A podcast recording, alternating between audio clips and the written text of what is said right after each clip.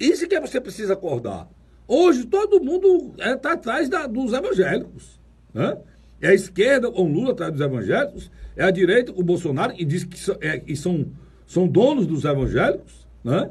Quem está no meio está em busca também, falando em Deus. Ou seja, todo mundo usando Deus e a política, Deus, Deus, pra, atrás de poder, dinheiro, esquema, como esse aqui do Ministério.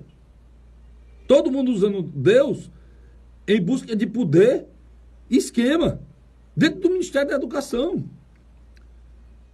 E a gente ouve os bolsonaristas dizer que não, que é o governo mais sério do mundo, não tem. Não tem, meu irmão, se não tiver quem investigue, vai ser o governo mais sério do mundo.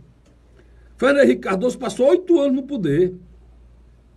Foi o governo mais sério do mundo, talvez tenha sido o governo mais corrupto desses últimos anos no Brasil. Se não for o mais corrupto. Por que aqui não aconteceu nada, Caçarico? Porque ele, o dono da caneta, que é o Procurador-Geral da República, que é o responsável por fazer a denúncia quando ele é provocado, ou para investigar, inclusive, não fazia nada. O nome dele é Geraldo Brindeiro, ele foi conhecido como engavetador-geral da União.